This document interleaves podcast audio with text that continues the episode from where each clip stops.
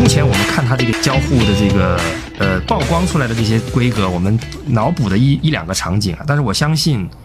以苹果的交互的实力，这个我相信是没有任何争议的，在业内。大家可能争议其他的东西，但是我觉得交互这件事情没有争议，苹果就是做的最好的公司。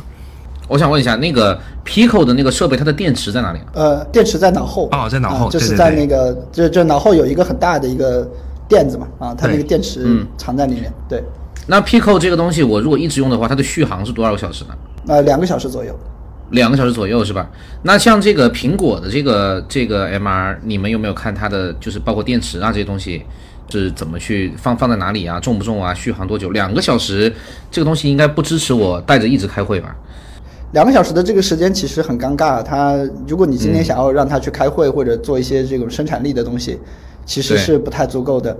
那苹果首先呃听说的时间其实也在也也也也没有超过两个小时很多啊，也在两个小时左右。对这个主要的原因，其实我推测哈，主要的原因是说，当你要你要去渲染这么大的一块，就是两两只眼睛总共八 K 的一个像素的时候，确实还是实在是太难了啊，是确实实在是太太太耗这个计算的这个能力了。那这是第一个点。但是呢话呢，我们听我们这次的爆料里面来说的话呢，呃，听说苹果干了一件怎么讲，就是你你你完全没有想到说苹果有一天会做一个分离式电池的一个东西。嗯。哦。啊，分离式，呃，就是你从来没有想过说，因为苹果第一次，苹果最早把手机上的那个电池给它给它整合在里面的嘛，对，就是不不要说在所智能手机还在大家都在玩万能充换电池的时候，呃，苹果是第一个说你们不要换了，我我就把电池放在里面，对，包括我们能看到苹果的产品线其实一直都是这样的一个设计思路，我要很简洁，对吧？我电池就在里面，嗯，啊，我不会去搞什么换电池这种看起来很。很很像一个专业的工具才会才会去做的这个事情。对。但苹果据据说这个在 MR 上算是破例哈，但是破例它就是说被一第一呢要换电池，而且的话呢，而且的话呢换电池，而且换的换的在换电池的同时呢，还据说他们内部还有一个方案是把电池别在腰上的。啊，那我为什么不在兜里揣一个充电宝啊？啊，可能可能可能兜里揣一个充电宝，这个不是特不是一个特别优雅的做法哈。按照按照按照苹果的思路，它可能会做一个特别特别怎么讲，特别好看的一个腰部的一个绑带，对吧？啊，当然当然这个，但这里必须要说一下，就是那苹果这家公司，因为怎么讲呢？它的研发的资源是很充沛的。它是完全可以支持说，它在它在可能在这个研发的时候，它有多种设计同时在做，嗯。啊，所以呢，一种方式的话呢是这个，一种方式的话，听说可能是别在腰上，啊，行业里面可能另外一种猜测呢是别别在肩膀上，就好像那个大家去坐飞机的时候，那个颈颈颈枕这个脖子边上你挂个枕头嘛，对吧？脖子边上挂个枕头，这是第二种方式。那第三种方式呢，可能还是挂在头上啊，但是的话呢，可能是它为了让这个东西前后做的相对平衡一点，前面是屏幕，对吧？前那后面可能就是我的这个电池组，就是我的这个电池，这样的话呢，是一个比较平衡的这么一个状态，戴起来舒服一点。对，所以说听说有这么几种方式啊，而且据说哈，这种分离的这个电池组啊，就是把把电池憋在腰上，这个是 Johnny Ive 很喜欢的一个设计啊。嗯，这次爆料也把 Johnny Ive 扯扯下来了啊。对，Johnny Ive 虽然已经离职了。但他一直在做苹果的设计顾问啊，所以说可能工业设计团队还是时不时会跟 Johnny Ive 开个会，对吧？重要的决策还是会邀请他。所以说这次爆料也说，Johnny Ive 是特别喜欢这个分离式电池的一个设计，因为他觉得他他觉得这个电池如果是放在这个头上的，会觉得非常的非常笨重。对对，嗯，我觉得这次爆料里面关于这个电池放在哪里，好像还是有一些争议的啊，他自己。说的都有两两种方案嘛，包括你刚才 Nixon 刚才提到的放在肩膀上的，一共有三种可能性。我跟这个，我跟业内的一些人朋友也聊了一下这个电池怎么放的这个问题啊，大家倾向于认为，在在一些比如说，如果苹果这个产品要用应用在工业领域的话，我们认为其实放在腰上是合适的，原因就是考虑到续航这件事情，因为在工业领域里面有的。防爆的这个这个环境啊，它其实是没有办法让你换电池的，所以呢，如果放在腰上，我可以别大一点嘛，作为腰带，我 我我可以有那种一圈，这样那个像那个 像那个手榴弹一样，背个书包挂一圈，背个书包好了。对，甚至是刚才 对呃，甚至是 Damon 讲的，我我我就背个包，我这个包就是一包电池。如果一些极端环境，对吧？我我就我就挂在后面了，这是一个可能性，就是我我觉得甚至有可能。苹果它也许它会不会出两个产品，对吧？有一款是 for entertainment 的，有一款是 for industry 的。那在工业领域里面呢，它用这种分离式的电池挂在腰上，或者是刚才 Nixon 提到，你你放在这个肩膀上，也都是有可能，或者是一个背包，因为它可以在容量上有更好的这个灵活性啊，这是一个方案。那我觉得对于消费消费市场来讲，苹果一定是把它放在头上的可能性大一些，就是放在这个后脑勺啊。我觉得这个作为消费版的这个产品，目前我的猜测是这个方案还是更合理一点。但是苹果增加了这个可换电池的这个设计呢，对于这个办公领域可能也是有有必要的。就是我如果开会要开一上午，对吧？两个小时肯定是不够的。那我如果买两块电池，就像大疆无人机一样，我飞完一块，我再换一块，这个是有可能的。而且目前的爆料指向的就是可更换的电池，这个确实刚才 Nixon 提到，呃，有点不像苹果。苹果过去的所有设备电池全部都装在里面，iPhone 第一代出来的时候，应该是唯一不能换电池的智能手机。那这个是电池的部分，哎，说那个还有个什么外向显示是什么东西啊？哦，对，这个我觉得是特别有意思的地方啊，这点也是，嗯，其实我们 XR 呃从业者有有有很多群聊嘛，我们在群里面看到大家讨论的时候，大家对于这个屏幕啊，在业内的大部分人的反馈是多余，这是第一个反应，对吧？第二个反应觉得这个设计就不不对，就不应该有这么个事儿，又耗电又没用。但是我恰恰不是这个观点。等一下，我们听一下 Nix Nixon 的观点啊。我的观点就是，这块屏幕恰恰就把苹果跟谷歌和微软区分开了。就大家做产品的思路从根儿底下就被这块屏幕区分了，就是不一样。为什么呢？因为苹果做东西，它从来都是要考虑时尚、考虑可玩性、考虑这个苹果的这个产品的设计。对苹苹果在考虑考虑一个产品的时候，从来不是从工程师角度做做东西的，而谷歌跟微软呢，就特别像工程师做东西，就是我有板有眼的，我要把一个产品做到规格，开出来的这个这个产品都很工整，哎，就是我们工程师啊喜欢的产品，其实也就是我们很多业内人士喜欢喜欢的产品，但是苹果不是，苹果做出来，现在到现在为止，所有的爆料还没有涉及这个这个眼镜长什么样，对吧？应该目前还没有看到任何任何爆爆出来的图，因为它可能原型机也太多了。我相信这个东西出来啊，现在看到的所有其他的 VR、MR 的眼镜都会变得非常的笨拙，这是我的一个一个一个猜测。呃，苹果的东西出来一定是首先是在设计上它会具有极高的辨识度。那这个外屏呢？哦，我们在爆料里看到的这个外屏，它是一个不是给这个使用者准备的嘛？因为我戴着眼镜，这个外屏是显示给别人看的。那它主要呢？目目前我们只知道有这个屏幕，并不知道它是做什么用的。那我觉得有有几个可能性啊。首先，第一个比较比较明确的用途就是，当我在打开这个，它不是有个 VR AR 的切换吗？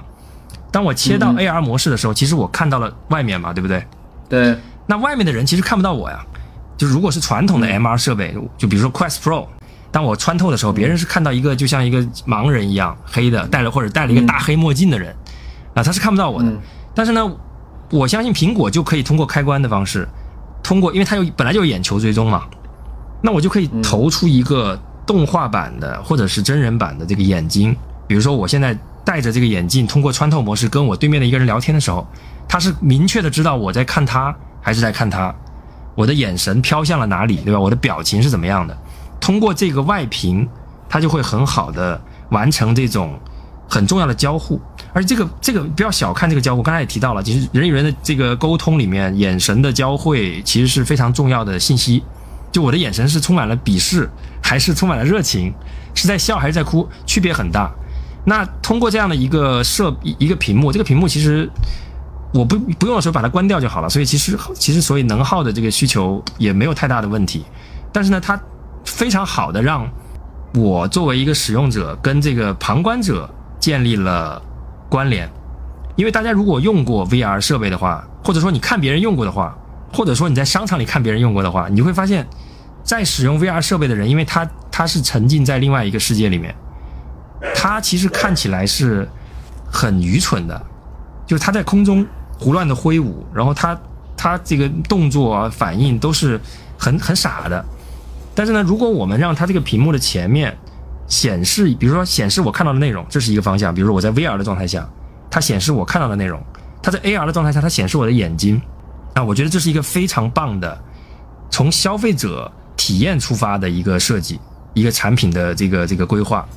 那这个跟工程师从自己的需求出发的这种这种设计，我觉得是有本质的区别。所以虽然看起来现在业内大家对这个屏幕评价偏负面，但是我我我自己非常喜欢这个设计。我觉得这个就是苹果区别于其他做这个消费电子的品牌的一个很重要的一个一个基因上的区别。我我自己非常喜欢这个屏幕。Nixon，你觉得呢？嗯，对。所以你看，能能做好的设计啊，背后其实还是有工程能力的支撑。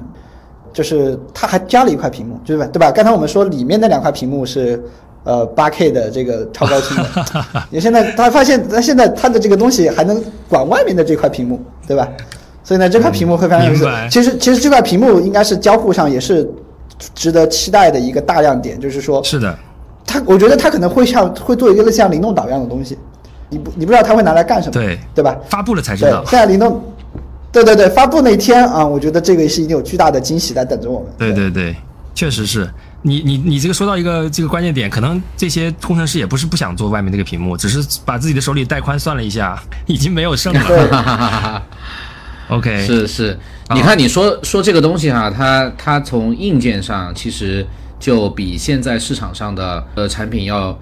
多很多了，嗯，那这个东西我就很好奇，它要卖多少钱了？现在的产品，现在的现在的东西其实也不便宜的。你说它现在又从两 K 变成四 K，那么多个摄像头，完了你还有外面多一个屏幕，就是现在定价呀什么的，它是有报出来吗？还是咱们是在在在揣测？呃，这次有爆料，这次据说要卖三千美金。哦，三千美金，据说售价要三千美金。嗯，对，三千美金差不多两万多人民币，对吧？然后三千美金这个价格，其实我我们我们作为从业者，我们看到的价格，这个价格，我们一方面觉得说，哎呀，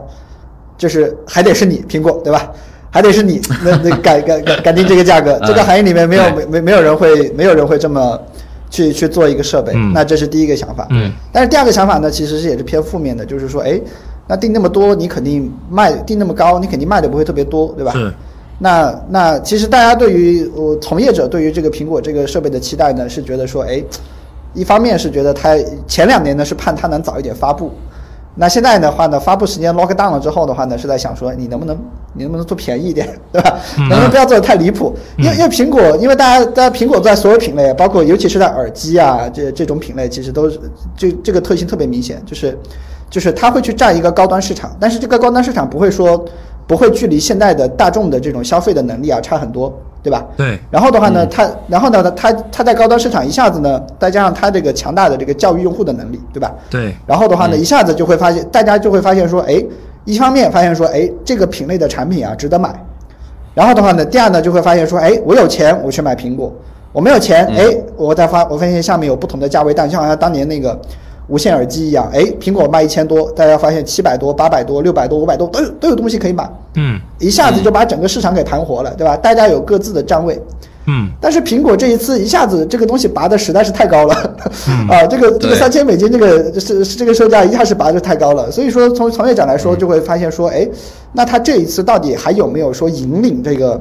整个 MR 的这个生态爆发的这个能力哈，嗯啊，从这个定价上来说的话呢，算是一个负面因素啊，不能是说一一棒子打死，但是确实是个负面因素，这个定价实在是太高了。但定价的背后呢，其实是你的目标的产品的定位和目标的人群嘛，嗯，所以说也是从报料里面来看的话呢，第一次他会卖给什么人呢？嗯，第一个卖给卖给的是做这个行业的这种行业用户啊，就是行业的开发的。他他可能卖卖一些什么样的一个场景呢？比如说，今天你是一个这个修这种修，可能怎么讲？可可能是修一个大型设备，比如说这种铁塔，对吧？你修一个与书店的大铁铁铁塔。嗯。那呢，那你对一个这样的人来说的话呢，第一呢，你的这个预算是公司给的预算，对吧？那第二个来说，你解决的是什么问题？可能他解决的一个问题是说，哎，我今天带着苹果的 MR 我去修铁塔，那同时来说的话呢，我这个 MR 还能把这个。还能把我这个我我还能把我看到的这个视频，哎，呃，包括我的这个空间的这个环境三维建模传给一个一万公里之外的人，嗯，对吧？然后的话呢，这个人能跟我远程去协作，啊，那那你就会发现说，三千美金对于这样的一个场景和这样的一个企业来说，哎，好像是可以接受的，对吧？对我来总结一下它解决的是一个很刚需的问题。对我来总结一下，这个 Nixon 刚才讲的实际上就是一个 to B 的应用，就是在工业领域，我们可以用它作为一个工业设备来解决一些在工业生产中的一些一些问题。呃，我觉得打断一下啊，Nixon，我想问一下，因为你作为一个产品经理嘛，你觉得根据目前报出来的这些规格，你我我们来猜一下这个产品的这个 bone cost 大概能到多少？就是它这个产品的硬件成本会有很高吗？会到这么夸张的这个三千美金这样的一个数字吗？嗯，呃，不会到三千美金啊，不会到，应该不会到三千美金，因为苹果的苹果的产品的这个利润一直都是很高的啊，嗯包括任何人去看任何一家硬件公司的人去看苹果的财报都会震都会震撼，对，这个这个净利率怎么这么高，对吧？啊，就好像啊，就就大家对硬件行业的人其实一般很难想象苹果的一个定价。那手机啊，其实它在手机行业的定价一般来说可能是两倍到三倍啊，嗯就是它的这个是定价是这个。定价是这个叫做什么？它的它的市市场的定价是它的这个成本的两到三倍。嗯所以说这里的话呢，其实可以做一个合理推测，就是说，哎，可能可能苹果也会 follow 它的一些定价的一些规范、规范哈，就是说，呃，就是说，哎，我我这个可能成本一千多美金啊，那我就卖一个三千美金啊，它的成本会到一千多美金吗？你觉得从现在看到的这个规格来看？完全有可能啊，完全有可能啊。比如说你，因为因为它的这个成本会呃还有很多这种研研发的巨大的成本，比如说它要投一个全新的一个产线，对吧？然后包括我们现在知道说它的很多的摄像头其实是定制的，是跟啊供应商定制的啊。那那也就是说它的整个研发成本，它它不像手机一样，手机你可以叠很多代，对吧？你可以重复使用。它第一次做这个 VR 这个东西，它的一次性的投入一定会非常多。啊，我们不说一次性的嘛，不说一次性的，我就说啊这个泵泵成本嗯，它能做到，我我我，因为感觉看起来就是两个屏幕，对吧？因为呃，作为一个 VR 眼镜嘛，它两个屏幕，然后大量的摄像头对，然后 SOC 芯片，对主要就这几块嘛。对。那这几块加起来，我觉得不会要一千美金啊。哎，我我们我们了解到的一些信息不太一样哈、嗯知道知道苹果为了让这个东西做的美啊，嗯他们做了非常多的这个设计。比如说现在爆料出来说，苹果说他希望这个东西是一个完全是一个你你看你看不出来有很多摄像头，像是一个滑雪镜或者他们叫做战术护目镜一样的一个外观。那、哦那外面的那块玻璃一定会非常特殊，哦，外面那块玻璃一定会非常特殊，对吧嗯？行业里嗯其实行业里国内有一些这个人呢分析，哎，他们是不是类似于像在在用类似于像这种呃手机镜头上的一些高端的，类像蓝宝石玻璃啊之类的一些这样的一些东西，嗯来去做这个前面板。那这样的一个面板，那就会非常贵了，就会非常贵了、啊！你你要想啊，以前以前在手机上可能它在它在手机上就那么一小片啊，坐在手机里最后就就卖十几美金，对吧？那现在你就会发现说，哎，当它要这么大的一个一个面，它要让所有人，它要让所有人都看不出来它里面有很多摄像头，它可能是一个很非常非常非常光滑的表面的时候，嗯它就会是它就会是一个非常昂贵的东西。所以说，只是简单的举一个例子哈，嗯所以说，包括包括可能你看它它是专门定制了这个高带宽的这个内存，对吧？嗯。啊，然后所以就是说，呃，我觉得苹果的这个东西会会很贵，你肯定不能是按照常见的说你在市面上买一个这个 SOC 的一个逻辑来去理解，嗯。你一定要注意到，就是说它中间有特别多的定制的东西，嗯。这些定制的东西来说的话呢，它贵不是贵在说这个东西本身物料的价格，它是贵在稀缺，对吧？它是为了它是为了苹果的这台 MR 设备第一次把这个东西做出来，那成本就会就会非常恐怖。对，所以说我我我我站在我的角度是这么去嗯思考的，但是但是这这一点也很不错，就是苹果是不做亏本生意的，嗯啊，苹果是不做亏本生意的，所以说这个产品其实其实整个 MR 行业其实现在的利润率利润的水平啊，很多公司甚至是还在亏钱，嗯啊，严重的亏损。对，所以说它这个东西其实对于行业来说是好，是一个好事情。就是说，假设它的溢价啊是能够，假设它的定价是很好能够站得住的，那再加上就是说行业里面高端的这种这种这种零部件吧，都被它搞定了，都被它解决了，对吧？嗯那接下来的话呢，就是大哥吃肉，小弟就能跟着喝汤，对吧？是那大家都能够很快的去迭代这个产品的用户体验，然后的话呢，可能大家的产品也逐步逐步逐步的就能开始赚钱了。那这个是一个非常好的一个信号，对。啊，我有一个我有一个美好的猜测啊，我在猜这个三千美金会不会是一个烟雾弹？为什么呢？因为我们回头看苹果历史上所有的开创型的新品的价格，你会发现，苹果从来没有在任何一代初代的产品上卖出过吓人的价格，啊，比如说 iPhone 的第一代，当时的价格是四百九十九美元，iPad 的第一代也是四百九十九美元，就这两个数字，其实在当时的，比如智能手机市场，四九九是不贵的。呃，iPad 相当于开天辟地嘛，但是它这个价格呢，仍然是落在了一个消费品的这个价格区间里面。那 Apple Watch 就不用讲了，这基本上是两千多块钱嘛，在国内当时当时也是首发，两千多块钱基本上就是瑞士中档表的一个合理的价位价格区间。然后像 iPod，包括可能更早的产品我们就不讲了，Mac，它的每一个初代机其实都不贵，那么。苹果又是一个做产品精到吓人的一个公司，他一定也会去，他一定非常清楚三千美元的定价意味着什么。所以这个价格一出来，刚才你也提到了，啊，业内基本上觉得，哎呀，这个苹果这个价格出来的东西就没打算卖嘛，我们可以这么讲嘛，三千美金对吧？我们买买一台出来回来，这个都都可能都要犹豫一下，因为实在是有点超出想象了。三千美金大概是两万人民币左右。啊，作为一个还不知道有什么用的一个新的品类，这个价格我觉得是超过能卖的价格。我们作为一个产品经理，对吧？能不能卖？其实哪怕是苹果能不能卖，我相信他们心里也是有数的。那刚才我问了半天那个 bone cos 的事情啊，因为在我的判断里面，是的，所有的定定制件都是很贵的嘛。但是我相信你也知道苹果在供应链的强势和议价能力。基本上是把这个供应供应商往死里逼，对不对？那逼到一个合理的价格，尤其是当苹，尤其是苹果的初代机，如果有一个合理的首单的这个量的时候，它的这个定制的价格可能跟我们其他的品牌要定制一个东西是不一样的，因为它的它它它的一单可能就是我们的一年，对不对？啊，这是有可能的。但是这个都是我基于我美好的猜测啊，因为现在确实所有的信息、所有的爆料都指向苹果这个产品要卖三千块嘛。但我觉得有没有可能，如果我们美好的猜测一下，这个产品的价格有有没有可能卖到跟 MacBook Pro 十四的起价一样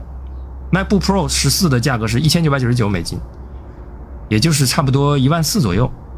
那我们知道，呃，MacBook Pro 十四应该用的是 M1 Pro 嘛？M1 Pro 这个芯片，M1 Pro 的价格应该比 M2 还要高，因为它的这个它应该是四个 M M M M1 的这个。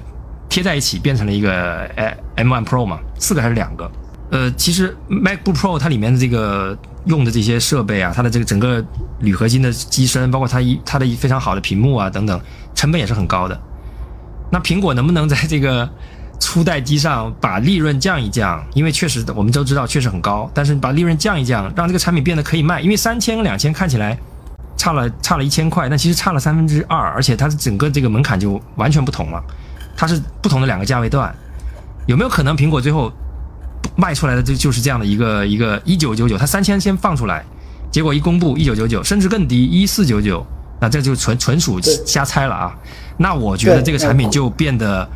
不太一样了，因为我们当它是三千的时候，那我们想当然的认为肯定就是主要就是刚才讲的工业场景 to B 的这些企业应用。啊，可能一些办公的这个董事会级别办公啊，咱们普通人办公肯定没戏了，那三千美金对吧？然后就是一些开发者可能初代用一用。那如果是这样的这样的结果呢？我相信我们要期待的可能就是二五年的那款，二四年的那款，对吧？价格逐渐打下来，规格逐渐慢慢的加上去。而这一款，我觉得就从这个行业角度，我们可能就没有什么，从市场的角度。行业角度，我们还是很期待；从市场的角度，就没有太多的想象空间。但如果是一千五到两千美元的定价，可能就完全不一样了。它可能可以实现 iPhone 第一台的销量，三十万、三十万台、一百万台都有可能哦。大家觉得呢？对，Damon，你觉得你是的多少钱你会买？首先，我跟你说一个概念哈，就是我听你们聊到现在呢，我觉得。这个 MR 这个东西，它是一个全新的未来，我能想象到的空间是一个全新的交互方式。呃，全新的交互方式这种东西呢，让我就想到了 Rich Kids。我跟你说，有钱的小孩儿哈，大家或者是说，那种就是他们愿意花很多的钱来，嗯，来体验全新的交互方式，所以我倒觉得，就算它定价三千美金，嗯，Rich Kids 的量是很大的，他们就 Early Adopters 这个这个的购买力哈，我觉得是能撑起来的，只是说如果这个东西的应用。它确实非常成熟了，它不光是硬件的东西，就它整个生态应用非常成熟了。你说作为我，我不是 rich kids，但是我愿不愿意？我也愿意。就是 rich kids 会在生态并不成熟的时候会成为那个 early adopters，但是如果说生态很成熟了，那三千美金我也会买。而且这个东西我会考量一个点，就是它到底是不是让我一年换一次？如果一年换一次，那算了。但是如果说这个东西我可以我可以用个两三年。它的硬件层面哈没有那么多要更新的，只是云端生态层面去更新的。那三千美金我用三年，我觉得也是 make sense。我觉得硬件可能更新还会蛮快的啊，Nixon 你觉得呢？对，嗯，这次爆料没有说啊，但是行业里面其实传了很久，就是可能苹果，呃，在第一款出来一到两年之内还会再出一款，那还不再出款第二代，然后第二代会会是一个亲民的价格，可能亲民到一千美金啊，这个大家可以期待一下。对，嗯嗯，对，一千美金，那就看 early early adopters 怎么买了。嗯啊，一千美金大家尝个鲜。对，一千美金应该可以买了，一千美金差不多是七九九九，国内可能八九九九的定价，差不多，仍差不多，仍然是仍然是比较贵的。但是毕竟苹果把路指出来了，那我相信买不了苹果。国产的四九九的设备应该会逐渐的越来越多，对吧？然后逐渐整个行业越越打越往下，因为现在其实主流的 VR 设备的价格还是蛮低的，尤其是现在真正卖起量的两款，可能是两千块左右，两千人民币。对，那这个东西一下搞到两万，确实不是一个市场了。确实不是一个。你想啊，他他苹果老是这样子嘛，他卖到两万，我作为一个消费者，我就会去找它到底就是值两万的点。你可能我买一个那个 AirPod 一千多块钱，然后别人买一个 Nothing Phone 可能七百块钱，我就要去找这一千八百块钱我花值在哪儿？哎，我就觉得这个这个音质好，哎，我就觉得这个这个方便。它可能哎怎么说呢？这个这个价格里面哈。可能消费者真的买了的话，他也会去找它到底值的点在哪里吧。嗯，说到这个，说说到这个 AirPods 啊，这个这次的爆料还有一条有一个小细节，它是可以跟 AirPods Pro 配合，然后基于 H2 的这个低延迟迟的芯片呢，相当于你就戴上耳机，再戴上它这个设备，你就可以完全沉浸了。因为我自己用 Quest Two，用 Pico，我觉得。就我没有很好的设备，呃，收音设备其实没有太太合适的，因为普通的耳机的蓝牙耳机的延迟呢，你玩一些游戏其实有延迟的。然后好像 Quest Two 连蓝牙也很麻烦，就是我我因为我我大概两个月没用了，不知道现在新的版本怎么样。但是这这是可能是苹果的另外一个它这个设备能够成功的一个一个关键点，就是整个苹果生态链可都是可以为它所用的。那耳机是一个，就是这种 TWS 设备，让它在声音的层面也完成了增强现实。那第二呢？嗯，它它这个爆料还提到说，它可以兼容二 D 的 iOS 的 App，那么就意味着你买回去的当天，你可能就有十万个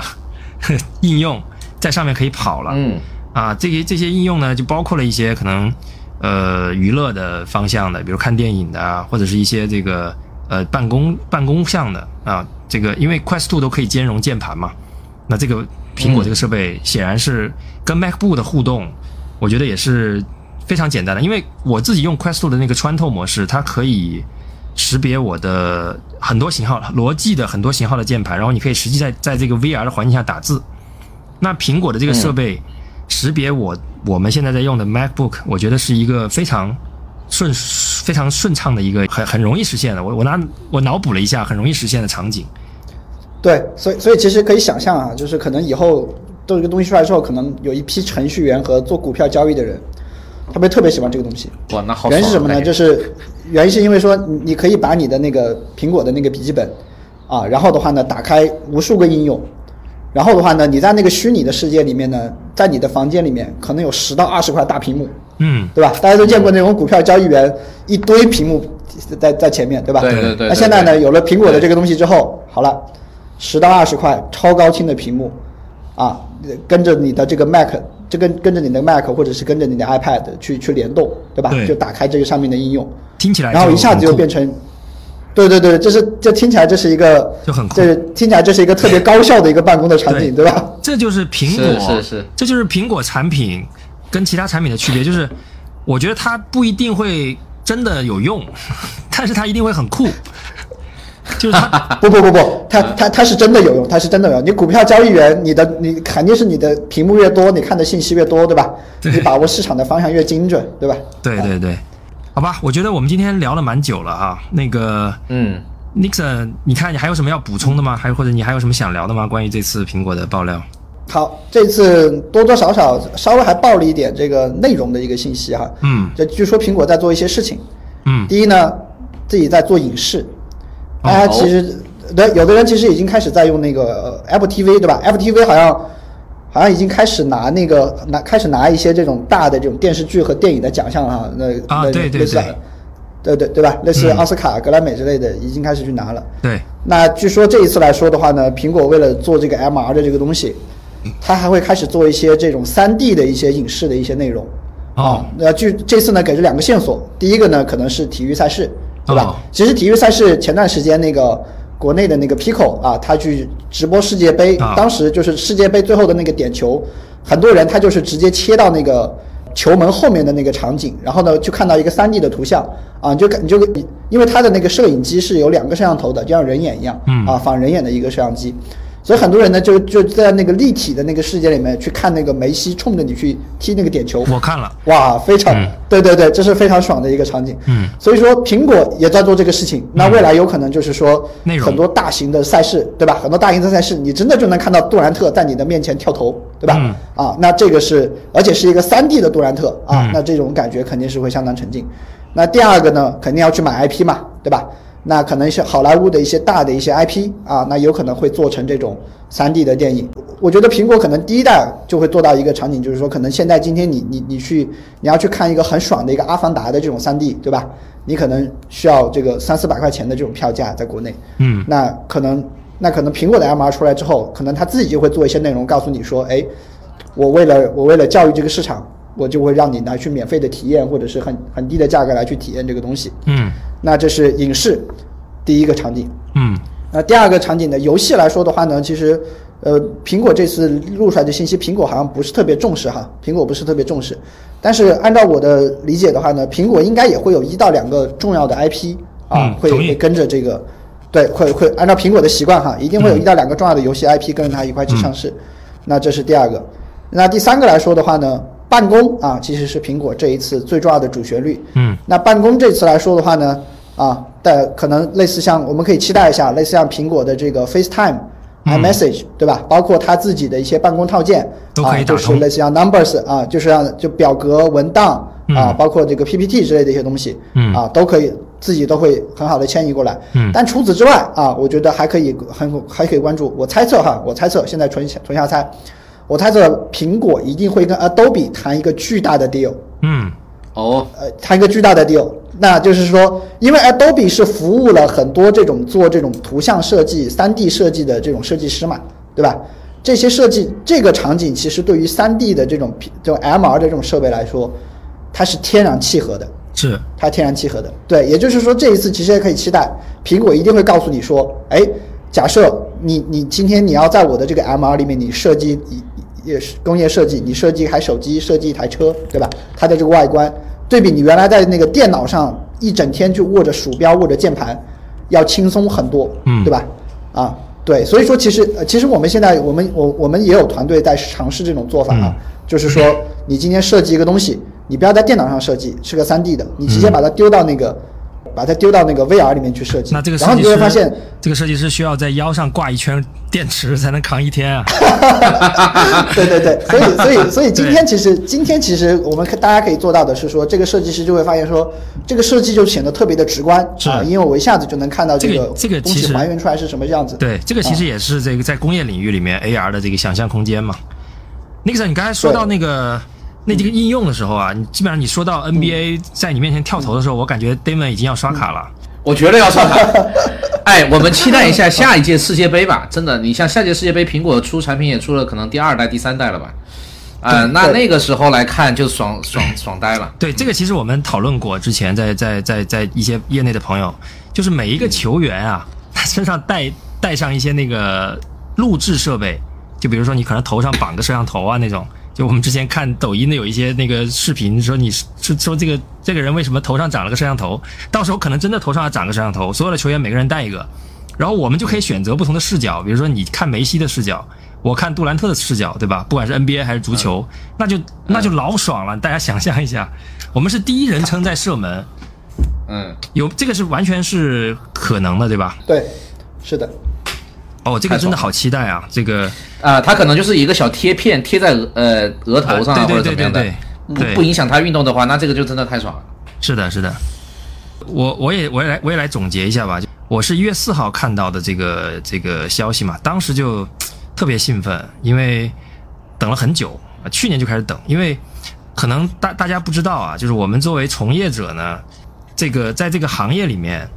说实话，目前限制整个行业往前走的就是终端，它有点像我们 iPhone 发呃 iPhone 发布之前的智能手机市场。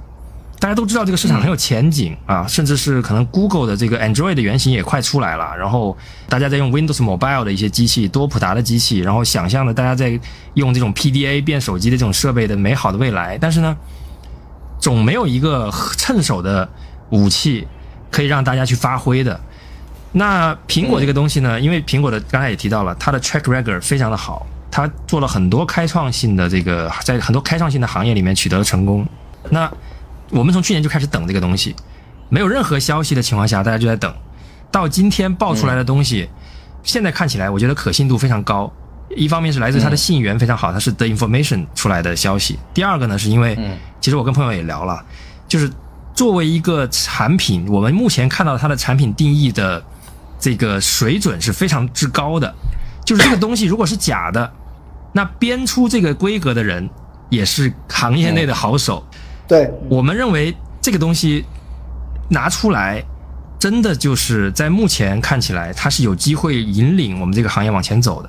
我知道大家都有个观点观点啊，包括罗永浩老师，其实他做这个细红线，他其实也在做 XR 这个领域，他就提到了说，呃，一个一个行业的。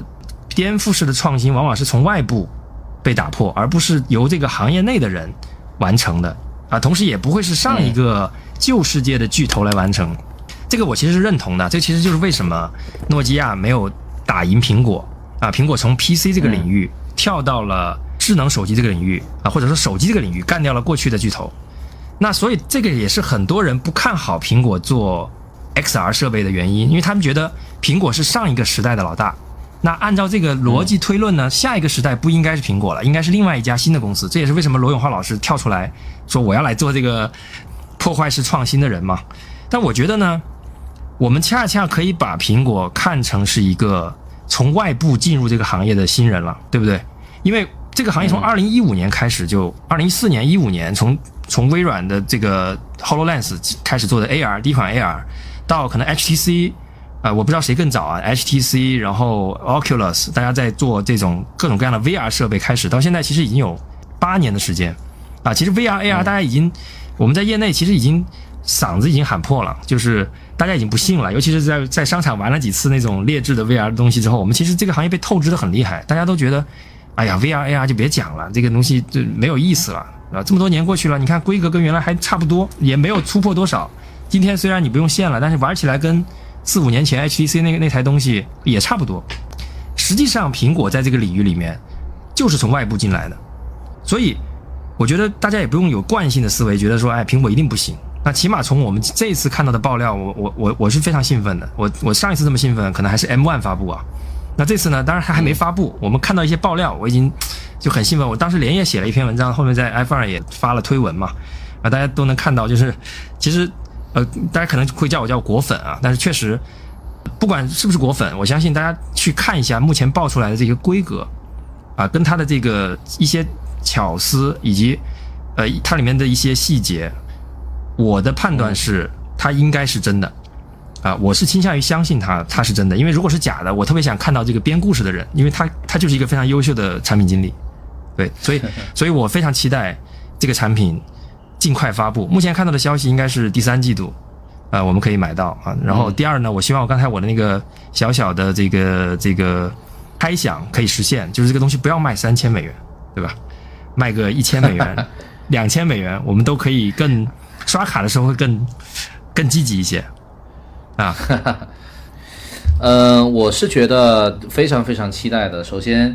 呃，这个东西呢，其实我跟我跟托马斯有一个点，因为我也是果粉，就是呃，当苹果在某一个领域出一个新的智能硬件产品的时候，我觉得我一定是那个 early adopter，呃，而且至今没有让我失望过。苹果是第一，嗯，第二呢，这个东西其实刚刚我觉得我很同意托马斯说的那个点，就是在呃，应该是我读初中的时候吧，那个时候用。用那些呃手机，或者是说黑莓键盘那些手机的时候，我们在想到底未来我们要玩一些什么东西，要从移动端怎么实现的时候，我们觉得这个事情是一定会实现的，只是那天什么时候到来而已。我觉得我们今天所描述的关于一个 MR 设备在我们的办公领域，在我们的这个娱乐领域，它能实现的那一个点，它一定是会实现的。当它的分辨率达到了，或者怎么样达到了，啊，我觉得。苹果的出现会加速这个点的到来，啊，甚至于它会把这个点带给我们。所以我的感受就是，我希望这个信息呢，它是一个，它真的不要是谁杜撰的信息，一定是真的。然后我希望它尽快能上市。如果它卖三千，我今天就说我可能就是也会买啊，到时候托马斯咱俩就买一台就行了，咱俩先试一试，一三五你玩，二四六我玩。好好好。对，哎，有一个爆料里面提到它是一个多多人的这个设备，就是它支持虹膜登录，啊，这个可能就是因为太贵了，所以大家只能 share 啊，有可能。嗯，对对对。那 Nixon，嗯，再再聊一聊。对我，我我我其实我其实对他就我我可能因为。怎么讲？我平时就是做硬件的，所以可能对他的一些东西，其实我我我不是我不是特别的惊讶哈。我其实细枝末节的已经听过很多这种小道消息。嗯嗯。我这次最期待的其实是他怎么样把一些新的一些交互给他做好。是啊，比如说能够用裸手就直接去完成一个系统的一个交互。嗯啊呃，然后的话呢，以及就是说刚才提到的全身追踪和眼球追踪啊，这个是我最最最最期待的东西。因为你要想啊，就这些这种全身和眼球追踪的这种方式。在过去啊，所有的产品里面是没有出现过的，嗯，是没有出现过的。这个是这个是完全全新的新东西，是啊。那我我会特别期待，就比如刚才就在说到说你的眼球盯哪里，僵尸出现在哪里，对吧？我我我当然我觉得这个是一个可能是一个很小众的一个东西，那很小众的一个例子。但是我觉得一定有无数多的开发者能拿这种东西做出一些特别让我们超出想象的一些东西，对吧？是他就想哪些体验。那那那那个时候，我们经常说，就是说，就是说，这个人和计算机之间是什么关系？但那个时候可能就会有一个质的一个变化，就是计算机知道你在看什么，嗯，对吧？计算机知道你想要做什么样的交互，哎，这会这会比上上一个上一个能让我们和那个设备电子设备这个这这这么就是有这种质变的关系的质变的东西是什么？是推荐算法。对吧？嗯，那接下来接下来就是说，你的你的设备，它对你的了解，它会到一个新的一个层次，对吧？而且而且是说，它会，它今天你想要你想要摸哪里，你想要跟哪个窗口交互，它就会自动到你面前。哦，那我会觉得这会是一个怎么讲？就是人机交互，你站在人机交互的概念上来说，这会是一个可能是一个开天辟地的东西，一个新的维度啊。那我对对对对，完全全新的维度啊，是之前所有的设备里面都没有出现过的。那这会是会让人非常期待的一个事情。嗯，好，是的，我觉得今天大家聊的还是非常尽兴的啊。基本上，呃，我们把这款传说中的苹果智能眼镜，呃，目前的信息做了一个完整的汇总，也也大家也都做了一些畅想。今天很高兴可以请到 Nixon 来我们的这个脑放电台做客。那后续呢？我希望这个我我们可能会还会再再请你过来，如果有这种呃苹果眼镜的进一步的消息啊，或者是到今年六月份发布的时候，我们相信呃到时候我们也许会做一场直播也说不定啊，我们一起看一下这个这个发布的这个这个全过程，好啊。我们今天的脑放电台就到这里，我是托马斯，我是达蒙，大家下一期嘉宾尼克森，谢谢大家，大家下一期再见，下期再见。